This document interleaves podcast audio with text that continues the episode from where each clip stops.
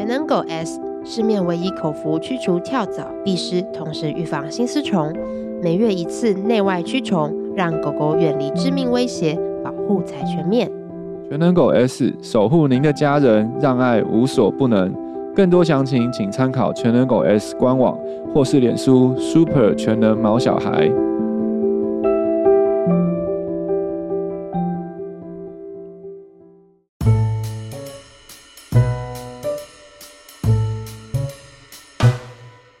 来到动物医院三三九号，我是卢医师，我是马格。今天是成为你的避风港第十集。这个单元呢，我们会跟大家分享毛孩常见疾病和居家照护相关知识，邀请你和我们一起在医院、在家中为毛孩打造安全的避风港。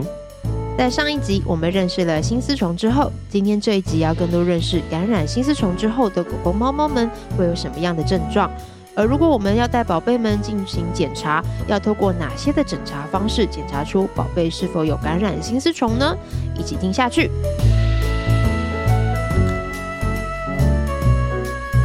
耶！我们再次谢谢我们的干爹耶，全能狗 S 来赞助我们今这一次的心思重阅。对，上一集没有听，不知道我们在干嘛的呢？可以再听一下。对，可以。我们上次有稍微讲了一下我们的这个合作的契机啊。对对对对，这个月是我们的心思重月的这个主题月。对，那我们上一集呢，就介绍了呃关于心丝虫的一些简介，对，科普大大知识，对，没错没错，所以想要在诶、欸、没有听的可以赶快再听一下，因为这一集呢，我们要来讲的就是感染新丝虫之后的一些症状的大解析，嗯、然后还有一些医生的诊查的方法啊，对对，诊断方式，所以 OK，我们就直接进入主题了，因为我觉得其实上一集在。聊那个科普知识的时候，我心中就一直很想问一下，说哈，那因为上次卢医师讲到说，狗狗染感染新丝虫之后的症状可能就是咳嗽嘛，跟呼吸的症状。对，我就就很想知道说，哈，那还会有什么样的症状吗？然后猫咪也会有什么样的症状吗？其实心中一直很想问，但是不 行不行，这要摆到这一集，到下一集。对，这一集可以好好一直 hold 住。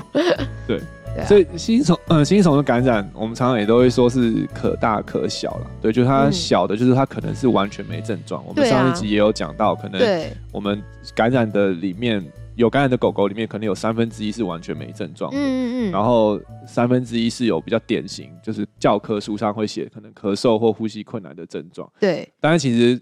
再严重一点的，还有更严重的症状，嗯、就是像是一些心脏衰竭的症状，就是虫虫已经多到跑到心脏里面，嗯、然后就会造成心脏衰竭的症状。那除了呼吸困难以外，可能还有像是可能有可能会引起急直接就是休克，嗯、或是猝死，然后或甚至是就是有腹腔有积水，对，这也是心衰竭的症状。然后或、哦、或者是四肢的积水，然后或甚至是血尿，对，这些都是比较。后期的症状，对，所以通常按症状的话，也是可以分呃轻中重度。那这个也会影响到我们呃这个治疗或诊断的紧急跟急迫急迫的程度。对，哇，那因为上次有提到说心丝虫的潜伏期大概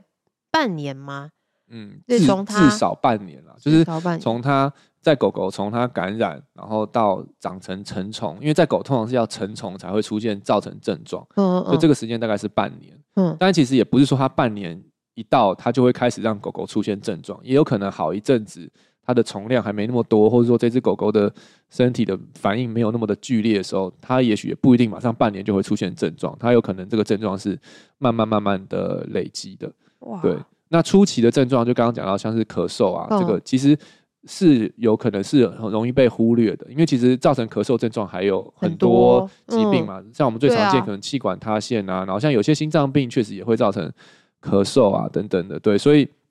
也有可能在一开始咳嗽的时候，也许不是那么严重的咳，我们也许不一定会带去带去就诊或者看医师，对，嗯、所以其实有可能到一开始的症状被疏忽后，它就有可能慢慢的演进到比较严重，嗯、因为确实我们在医院。可能是在我们医院吧，因为我们就是后送转诊的医院，所以我们都会看到比较严重的 case，所以我们有时候一看到他来的时候的症状，就是已经是比较末期，嗯、像是心脏衰竭的的的症状。对，那那时候我们就会觉得啊，很可惜，一个是说没有办法早一点发现，就在他还没有那么严重症状的时候，其实我们有机会早一点就发现，嗯，然后甚至更更可惜的是，我们其实如果能够他能够投予预防药的话，他根本就不用经历到这些不舒服的症状，嗯、对。但是确实有些时候在临床上面，它的前面真的会像是潜伏隐藏，就是其实就是不是那么的好发现，但是直到真的是严重的时候，我们才发现啊，其实它最终还是是跟新丝虫感染有关系，这样子。哇，那他们可以在。因为有可能它已经长成成虫了，然后也是没有没有症状的，对，可能嘛？对，那它这样可以活多久啊？一般来说，在狗狗的话，心丝虫大概可以活五到七年。哇，对，那在猫比较短，猫可能大概是三年左右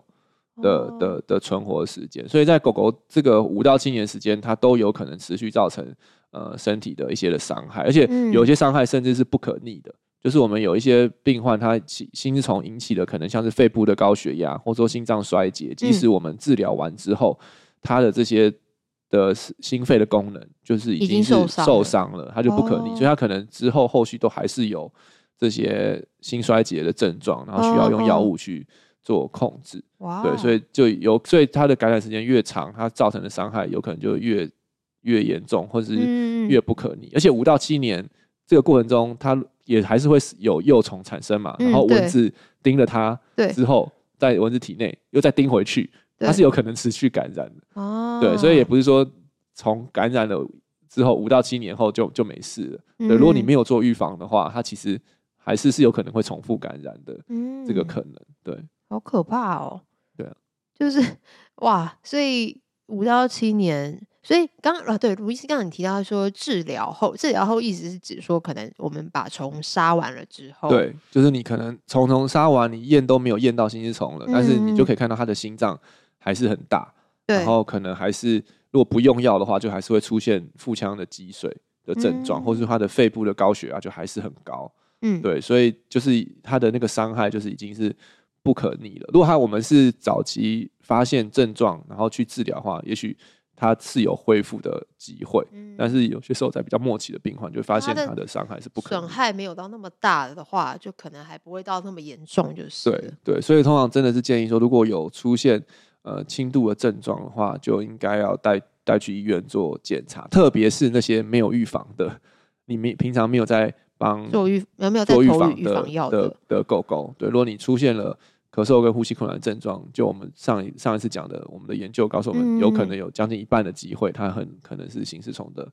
感染。对，那当然你有做预防的话，这个心虫感染的风险就会降到非常非常非常的低，对，几近乎于零。如果你的预防药都有按时在投予的话，对，哇，好可怕哦。不过为什么？因为刚才我记得我们在上一集里，卢医师有提到说，它大多是存在在肺部的，对，肺部的血。肺部的血管里面，血管里面，对对对，嗯、那它为什么跑到心脏去？塞满，就塞满了，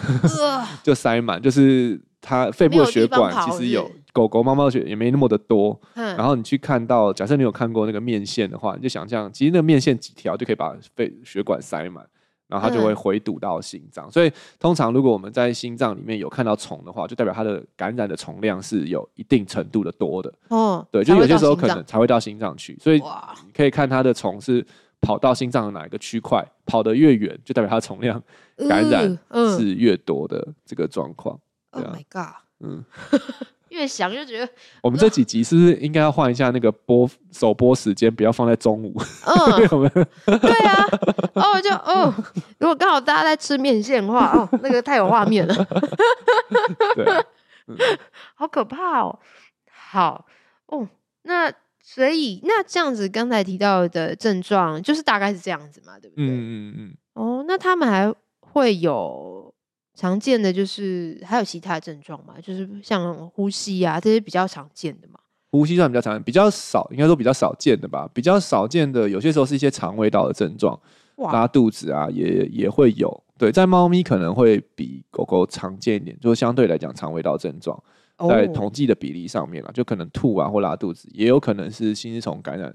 初期的症状。对，但是通常我们看到肠胃道症状，可能第一个不会想到的是心丝虫啦。对啊，但是但是如果它是没有预防的狗狗或是猫咪的话，其实也是值得去做一下这个检验去筛检。对，嗯、特别在猫咪，因为猫咪的心丝虫其实不大好诊断，所以如果有任何的呃的线索会让我们觉得是猫咪有可能有心丝虫的话，我们都会建议还是要筛检是比较嗯好的方式。对，好哦。那这样子的话，我们接下来看，那他们是这个心丝虫的话，要怎么样去做诊断跟检查？嗯，最简单的方式的话，就是嗯，可以透过抽血，然后像现在也是有心丝虫也有快筛试剂，对，就像是我们的 那个新冠肺炎快筛一样。但是其实快它跟新冠肺炎快筛不大一样啦，新冠肺炎快筛是验那个抗体嘛，对，就是身体制造出来的士兵们。那心丝虫的快筛是直接验抗原，就是这个病原本身，对，所以基本上你验到。抗原阳性就是就是代表它有这个心丝虫的感染，而且心丝虫的快筛试剂应该算是兽医的快筛试剂里面前面最最准的几个吧，它的那个准确准确率跟特异度敏感度都可以到达九十九十九 percent 九十八 percent，对，不管是哪一个厂牌，对，所以是一个蛮方便的，就是你抽血十分钟就可以知道它马上就知道有或是没有，对，但是。呃，快筛试剂只是会告诉我们它有心丝虫跟没有心丝虫，嗯、但是我们刚刚有讲到，心丝虫其实是可大可小，对，对，所以我们要为了要除了确诊它有以外，其实另外一个很重要是要知道它如果是阳性的话，我们要知道它是轻度还是中度还是重度的病患，嗯嗯嗯，因为那时候可能也会影响到我们的治疗计划，然后或者说跟事主在沟通这个疾病的风险，对，也会不大一样，对，对，所以为了要。区分它的严重程度的话，我们就会建议还要再做一些进阶的检查，像是可能 X 光啊，还有心脏超音波的检查，就可以帮助我们去区别这个心丝虫的疾病的严重的程度。这样子。那 X 光是看得出来的吗？X 光没有办法看到虫本身哦，对。但 X 光的特性是它可以看到肺部的血管。有一些病变，所以他可以看到虫虫对肺部的伤害，嗯，有哪有多有多严重，嗯，对，因为其实一开始主要心丝虫是在肺部造成伤害嘛，对。对，然后超音波其实看不大到，没有办法那么好看到肺，所以 X 光会是我们评估它心丝虫对肺部伤害一个很重要的一个一个工具，对，就可以看到，可能有时候你可以看到它的肺部的血管就有点变粗，甚至扭曲。然后甚至有一些引起一些肺部的炎症的反应，就整个肺是白的啊等等的，对，所以 X 光的目的主要是要看心丝虫对肺部的一些的伤害的程度，对对对对。OK，嗯，对于我像我这样呃肺积水的话，也是拍 X 光可以看得出来。对，就是 X 光主要就是其实是看肺啦，也可以看得到心脏，但是心脏我们只看得到外观的轮廓，看不到里面。然后看到里面，我们就还是要透过超音波这样子。那透过超音波看到的话，会是什么样的画面？哦，超音波你就可以看到虫本身哦，这 也是一个很精彩的画面。就其实超音波它就可以看到，如果真的它的虫有跑到心脏里面，或是在肺动脉的比较近端的地方，嗯、其实我们就可以透过超音波看到虫虫在里面游来游去的哦 的样子。嗯，对，所以一个是我们可以透过超音波确认它的虫有没有跑到心脏。或是肺动脉里面，然后所以大概也可以估一下那个感染的虫的量的多少，然后当然我们也可以透过超音波去评估它有没有引起一些心脏衰竭的症状，然后也可以去测量说它有没有那个肺部的高血压，这个也算是心丝虫的一个很常见的的并发症。对，所以透过超音波也可以帮助我们去确认它这个感染的虫量啊，然后对心脏、肺部的伤害的严重的程度，对，然后制定一个比较。适合的呃治疗的计划这样子，嗯、对，所以超音波也是也我觉得是蛮重要的一个一个工具啦。对，嗯、那它可以算得出虫虫的数量吗？可能不行，但是但是有些研究有做过，就是说譬如说，因为那个顺序啊，就是是血液是从右心房打到右心室，再打到肺动脉，嗯，所以你可以回推过回推过来，就是说如果你的虫是在肺动脉看到的话。它的虫量大概以二十五公斤的狗狗来讲的话，有一个研究有做过，大概是五十只以内，虫虫五十只以内。但是如果你是在右心室，就是它前一个器官、前一个区域块看到的话，大概是七十五只。那如果你是在右连右心房都看到的话，就一路从肺动脉右心室堵到右心房都看得到虫的话，大概有一百只。所以以二十五公斤的狗狗，嗯，来算的那个量的话，对，可能就你在右心房看到虫，就代表它全身可能有一百只的虫的感染。对，所以我们可以透过这个它在虫虫在超音波哪个位置看得到。那如果你是在肺动脉都没看到，超音波下没看到，不代表它没有，只是可能它就不到五十，还没有到那边。对对对，它的虫量可能就相对是比较少。对，所以大概可以初估一下。对啊，嗯，一百针就是这样一一捆面线的意思吗？对对对，因为重点是心丝虫那个那个，如果有看过就知道，它其实很蛮长一条的。对啊，对，所以有些时候。虽然可能数目不多，像是在小小小小小型狗，我们刚刚讲是二十五公斤嘛。如果你是在五公斤或三公斤的狗狗，像我们其实之前蛮多是吉娃娃感染，然后就看到心脏有虫虫，然后我们有去做这个夹虫的手术。其实你就会发现，哎，其实你看起来心脏满满的，但其实可能就两三只心丝虫就把它塞满满，因为它就是面线会这样绕来绕去。对，所以其实有些时候可能。呃，那个支数知道它支数多少，其实也不一定是最重要，而是要看到它对心脏的影响。嗯、因为可能小狗它可能支数不多，但是在小型犬它还是可以把它的肺动脉或是心脏塞满，对，也是也是有影响，对啊。嗯，真的没有看过心丝虫。可以 Google 看看，但是选好时机 Google。对，我们我们那个新传的 YouTube 上面有我们之前做心丝虫手术的对对一个小影片，大家可以在闲暇时光、半夜夜深人静的时候点开。哦，光想到我现在就觉得不太舒服。对，因为我以前也没看过，然后也是我只我对我记得我对新丝虫第一个印象是小时候带我们家狗去美容吧，嗯、然后美容部。呃，就是医院动物医院的旁边是对对对，然后就看到一只黄金猎犬，对，躺在台上，然后呼吸很喘，它就是往旁边没有人顾它，它就一个人躺在那儿，它就是好喘好喘，然后后来才听说，哦，原来它是心丝虫感染，然后已经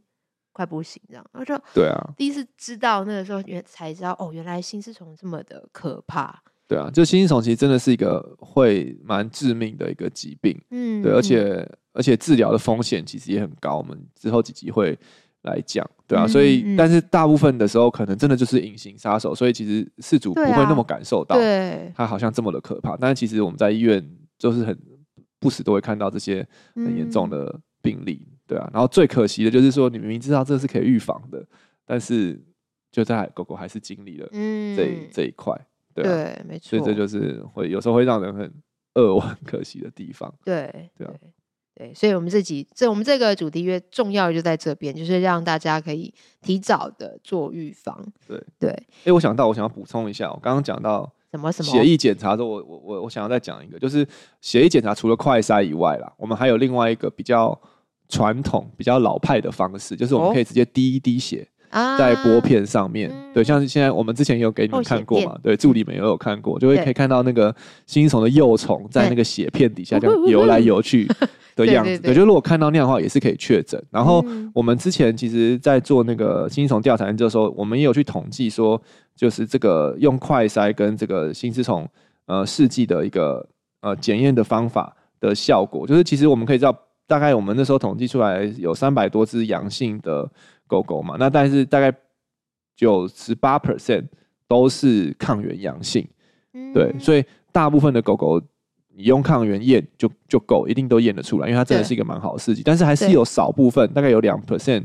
的狗狗，它其实它我们后来发现它是抗原是阴性，哦、然后但是是那个血片是阳性。哦，有看到它，就其实就是就是一说，就是抗原试试剂当然是很棒的一个试剂，但是它不是没有一个试剂是百分之百准的，对对，所以它还是有可能有所谓的伪阴性，就是它其实是有感染，但它验出来是阴性，所以我们也通常也是会建议，虽然说这个血片这个方法很老派，对，然后可能很多也许年轻人都觉得说我都有抗原试剂，我干嘛去看血片？但是确实我们的研究还是告诉我们说，其实看这个血片有些时候。还是可以补足你抗原伪阴性的时候，它可以帮助我们做检查。对，那当然很多时候其实这个试片没看到，不代表就没有了。所以还是我们会建议，其实你在验血的时候，就是你同时要做后血片，后血片也要做快筛，你这样你的诊断的效力会会最好。哦，对对对对。那我想再问一下哦，所以卢医师意思是说，有的时候我们去验抗原的时候，可能看不。没有是阴性，但是可能做血片的时候还是有看到它。对，在非常极少数的状况，大概两个 percent。我们在我们在那个研究有大概有十只狗狗，十只狗狗是这样的状况，就是它抗原是阴性，但是血片下我们的兽医师有看到，嗯，有这个胃丝虫。那其实如果它又是没预防的话，我觉得应该是合理可以怀疑就是它就是有新虫的有感染这样子。那没有验出来的可能是什么？就是还没长大吗？呃，对，有蛮多原因，有可能它是没有长大，然后或是说它很不幸的，它只有所谓的弓虫的感染，因为它主要是验母虫的这个抗原，哦、然后还有一些可能一些是可能试剂的的的的，操作的一些的人为的误差啊等等的，嗯、对，都是有可能会让它验出来是所谓伪阴性的可能。对，嗯，哎、欸，不过讲到刚刚卢医师提到验母虫。对对啊，为什么是验母虫啊？我在看看那个卢医师给我的功课，刚来的时候，我说看一看看，看得很认真。虽然有看都是中文，但是有点不太懂。欸、其实坦白讲，我 不大知道他们那时候为什么设计的时候都是用验母虫。哎，因为母、啊、呃母虫跟公虫来讲，若以体型来讲，母虫是比公虫大很多。哦，对，就在新虫母虫比公虫大。我不知道是不是因为这样，所以他们的抗原比较容易被侦测到。哦。对，所以其实大部分的抗原试剂都是验母虫身上的的抗原。哦，对，我觉得我的猜想是这个原因啦，就是可能它真的是比较好，容易被侦测到，嗯、比较好验出来。嗯，对啊，嗯，哦，好，这是我自己个人想知道的。对，其实我之前有有也有想要知道这个，但是好像我也没有找到一个我让我很满足的答案。对啊，我觉得应该是他们的可能有测试过我的推论啦，就是测试过哪一个验哪一个虫的检验的效果会最好。嗯，对，就像你可能验公虫，可能效果就不会那么的好，嗯，所以他们选择验母虫，但是没有一个 perfect，就是你验了一个，另外一个也许可能就会你在设计那个试剂的时候，可能就会有一些的呃缺陷，另外一个就会验不大到，对，但是大部分的狗狗母虫的感染是确实是比较呃显著明显的，对，所以可能会比较容易验到。OK OK。那另外，guideline 上面我有读哦。对，马哥非常的认真，就为了这个，啊、为了这个月，对，他还跟我要了狗猫的美国新虫协会的治疗准则。对啊，开玩笑，我很认真。那上面有提到，就是说，呃，狗狗检查的时机，对对，那有分成说有症状的时候，还有或者是年度健检的时候，还有。开始服用预防药之前，还有治疗心丝虫之后，对，那为什么要这么多的 timing 啊？这么多次？嗯，其实它不是说一只狗要验这么多次啦，而是它其实它每个检验时期都有一些背后的。呃的的含义用意，对，嗯，像是有些时候是为了要确定有没有新虫这个诊这个疾病诊断，然后有些时候是追踪，然后有些时候是希望早期发现。像是有症状的时候，就是我们譬如说刚刚听到咳嗽啊、呼吸困难啊，或者是心塞用衰竭的症状，那个时候验我们是希望去确定有没有这个诊断，或者说排除是不是这个诊断，嗯，对，目的是这样。那如果是像是年度健检的话，其实就是我们是希望可以及早的发现，因为我们就是就是我们刚刚讲的有一块三分之一的心丝虫可能是没有症状，或者是其他症状，所以我们如果只从我们如果只有在有症状有相关症状的时候才验，其实我们很能很可能会 miss 掉比较早期的感染，对，所以透过年度健检，其实我们就会建议，就是也许可以比较早期的发现它有早期的感染，那特别针对没有预防。那其实有预防的狗狗，我们现在其实美国新虫协会也是会建议年度健检。一个是说，有时候预防我们没有每个月按时喂的话，其实都会有一些的感染的空窗期，这些狗狗狗还是有有可能会感染心丝虫。所以你每一年做筛检也是去确保说你在过去一年的预防是有效力的。对，但是当然你有预防的狗狗筛检阳性的机会，绝对会是远比没有预防的狗狗阳性的机会低，非常非常的多了。嗯，对，所以。如果你没有预防的话，年度健检我觉得是很重要去筛检的一个、嗯、一个时机。对，然后再来就是可能比较多人会问说，那为什么预防药投药前还要再验？对，我都要已经要投药，但我们还要，因为其实我们就要知道，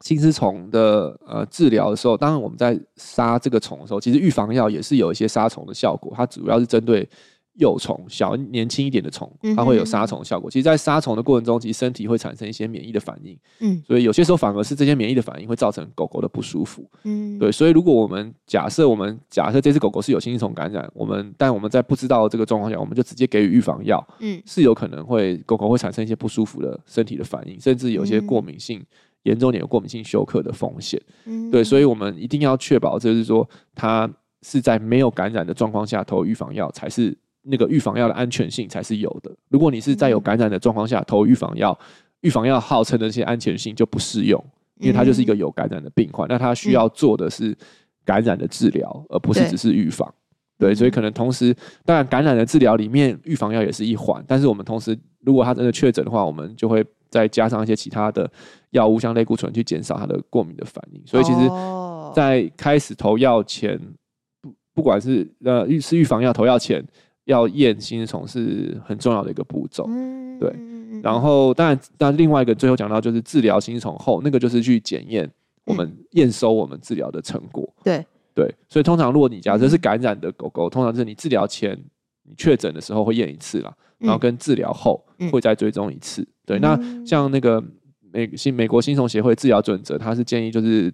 第一个检验治疗后的时间点大概是半年可以验一次。对，但是如果你半年验到阳性的话，他的建议也是，那你就再隔半年再验一次，因为确实有些狗狗它可能治疗虫虫死的时间会比较。好像是慢慢死啊，它的治疗不是同一个时间打针下去，它就全部死光，它可能会是慢慢死，所以可能你半年还验到有，可能是它还没死光，然后所以你一年后、半年后再验，就会比较确定是真的是没杀干净，还是它它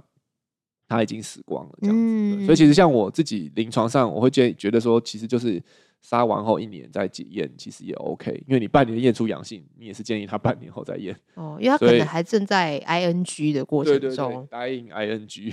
对对，所以就是有可能会验到阳，还是有可能会验到阳性，但不代表他真的有感染。这样，嗯，对。所以就是不同的时间点，都刚刚讲那些其实是不同的个案的不同的理由啦。OK，嗯，所以如果假设你是一只很健康的。狗狗，然后都有在按时投预防药的话，其实就是建议每年健检的时候可以筛筛检一下，确保你的预防都有做好。对，那当然有症状的时候，就是有症状，然后你如果又是没预防，我就会建议你一定要赶快的去验，去确认你的这个症状是不是跟。预防药有关，然后假设你很很幸运的，你验出来是阴性的话，嗯，那请赶快开始预防，嗯，对，也不要说哦，这是、啊、对，这是阴性，那过了这一关就再再等等看下一关，对对对，你就落验的阴性，你就刚好把它当做是刚刚那个预防前的筛检、哦，对，没错没错，对，就开始预防，对对对。嗯、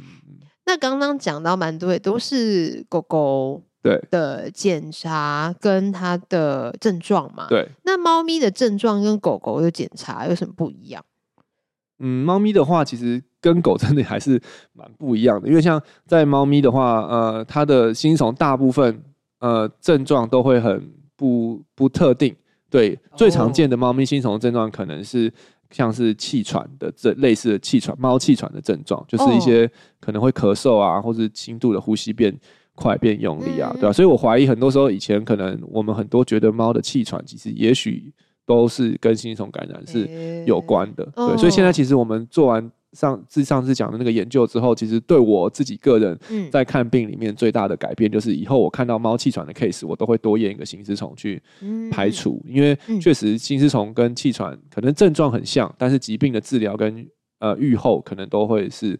不大一样，对。对，所以猫咪我觉得大部分遇到的是呃没有症状或者是轻度的，像是类似气喘的。症状，但是少部分我们有遇到几只很严重的 case，就是、嗯、而且通常在猫就很突发，就突然就倒在那边，然后突然就是呼吸困难。就是我印象很深刻，是有一只那个，因为刚好是一个外国饲主养的猫，他就说他早上出门前都好好，然后一回家一开门就看到猫倒在那边，然后神经症状，然后呼吸很用力，然后就赶快带来医院检查。然后那时候就是我们快速帮他做检查，是现在其实那个时候我们还不大确定。新丝虫到底猫到底常不常见？所以是先在超音波底下扫到有新丝虫，然后我们去验，然后就真的也是阳性。嗯，然后就发现，所以它的那个就是那个整个病程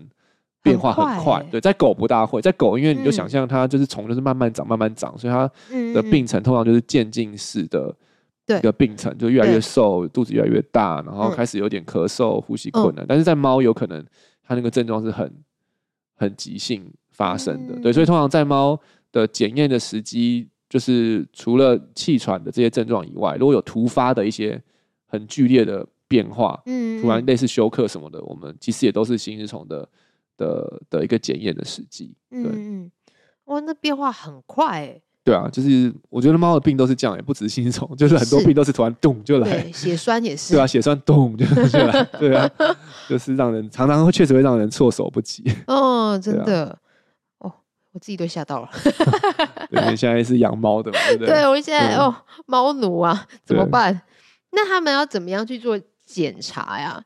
对，猫难的就是难在检查也不容易检查。对，因为像在狗狗，我们刚刚讲它的快筛试剂效力很好嘛，就九九十九 percent 啊什么的，但是在猫就没有那么好。坦白讲，在猫的可能因为有可能就是你刚刚讲到那个为什么会伪阴性，就是虫量感染越少，它可能越难验出来。所以在猫通常感染的量通常不会太多，所以就会是造成试剂也会比较难去验出来。所以它的那个试剂的效效力可能也许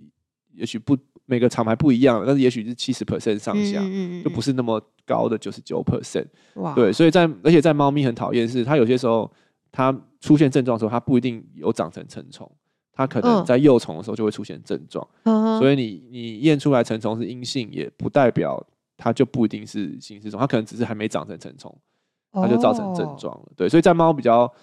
为了为了要增加这个检验的效力，其实，在猫除了验抗原病原本身的抗的的是快筛以外，猫咪也有抗体的检验，就是可以去验。所以，通常在你可能成成虫长到幼虫长到成虫这半年内，可能你验不出抗原阳性，但是可能你验抗体，可能你就会可以看到说，哎，身体已经开始产生一些抗体去抵抗这个新手，所以抗体有可能会是阳性。对，所以在猫同就是我们同时抗原跟抗体都要。做筛检，嗯、对，那抗体试剂之前是有国外的厂商有做快筛了，但现在那家厂商好像疫情过后也也倒了，哇，好像对，反正总之我们现在台湾就没有抗原抗体的快筛，但是还好那个感谢上帝的是我们台大的老师，对，有 台大动动兽医系的老师有有有开发这个抗体检验的技术，嗯、所以现在台大动兽医系是可以送检这个猫的抗体的试剂，对，就。各位兽医如果在听的话，可以多多利用。可以可以，台湾现在还是可以验猫的抗体，可以去做试剂的检验。对，所以通常猫比较复杂，就要两个都要验。对，然后在猫比较特别，是超音波有可能会比狗狗更容易看到虫，因为猫的血管都更细，所以可能在狗可能也需要积到，你看刚刚讲到几十只才会跑到心脏。但在猫可能只要几个位数只，可能就会跑到心脏。真的，所以有些报告是说，在猫可能超音波比较容易看到虫，但通常也不会看到很多，就是一两一两只，就是几个显影、几个鬼影在那边，一两只 在那边跳动。对，但是有可能会稍微比狗理论上来会比较容易看到一些些。嗯，对，了解。所以诊诊断上确实也是比较比较挑战。对啊，嗯嗯。那我刚刚突然想到，就是呃，因为猫咪会两个都验嘛，抗体跟抗原，对，然后还有猫的症状，对，对，它像它突然突发状况，嗯、那会跟它的虫虫的大小有关系吗？就是可能已经是成虫了，或者是它还是小虫，它就会有对。通常通常如果在猫也是很少数少数病例会造成心脏的衰竭，那个通常还是要长到成虫了。哦，对，那小虫幼虫的话，通常呈现的都还是比较是呼吸道。的呼吸呼吸道的症状，嗯，对，所以呃稍微有差别一点，但是有些时候你在呼吸道的症状严重，也是会有致命的这个这个可能，也是，啊、所以也会跟他的个体本身对对也会体质也会很有关系，哦、对所以症状也会不一样。猫感觉起来真的，虽然它不是一个心丝虫很适合活下去的环。它的身体不是新虫很适合活下去的环境，但是对，但是这个宿主对新虫的反应的排斥也比狗来的大啊。对，那当然也有些的个体的差异，对啊。嗯，OK OK，所以这也是也要考考量进去的部分啊。对，每个都不同。对，就是品种，对，同一个同样的虫，在不同的品种，其实它的反应都会不大一样。然后，其实我们像是我们不管是诊断，或是之后讲到治疗的武器，也会。也会不大相同，嗯、对，但唯一相同的就是你只要每个月好好的预防，防你都不用担心这些的问题。没错，还是要回到重点，对，对，对，你只要预防好，刚刚听到那些症状都不用害怕了。对，基本上基本上就不大会跟心丝虫有关。所以像我们在看诊的时候，我们遇到有心丝虫症状的，不管是狗跟猫，我们一定会都会问师傅说，嗯、那有没有做预防？嗯，所以当你说，哎、欸，我有预防，而且我是吃。全能狗 S，或者你明确的讲出你吃的预品牌，而且你每个月几号吃，对，基本上在兽医师心中就会把这个疾病排在比较后面，嗯，的原因了。就可以基本上你透过你的温症的预防就可以排除掉。对。但是如果你没有预防的话，我们就会把它排在很前面，嗯，因为就会第一个甚至是第一个赶快要先做排除，对，去做检验，去做去做检验的，对，所以。就是有没有预防？你的叙述对兽医师在面对这些症状诊断的时候，其实是很有帮助，或者说很重要的一个一个一个资讯。对啊，对，所以事主们也不要觉得兽医师好像在指责你，你有没有预防？没有，他只是想要了解。对对对，到底风险高不高？对对对，嗯，到底现在这个症状发生是不是因为这个原因而引起的？这样子。大家不要紧张，都 被吓到。对对，所以还是对，没错，很重要。我们还是要回归到就是预防的重要性啊。嗯，对，所以欢迎搜寻全能狗 S 或者是那个毛小孩的资讯哦。对，好，那我们今天这第十集的部分呢，就是跟大家介绍了感染心丝虫的症状，还有我们检查的方式。那接下来下一集的部分呢，就要开始跟大家讲的就是。嗯，治疗的方式对，还有预防怎么来杀虫，对，怎么杀虫就讲给你们听。对，那我们今天这一集就到这边啦。那如果对于今天的节目内容还有其他的问题，欢迎透过五星评价留言或填写资讯栏里的 Q&A 连接与我们联系。喜欢我们的节目，欢迎订阅动物医院三三九号 Podcast 频道，点赞我们的脸书粉丝团及追踪我们的 IG。如果想要获得更多的医疗资讯或观看影片版本的节目，请上新传动物院官网及订阅新传动物院 YouTube 频道。那我们下集见喽，拜拜，拜拜。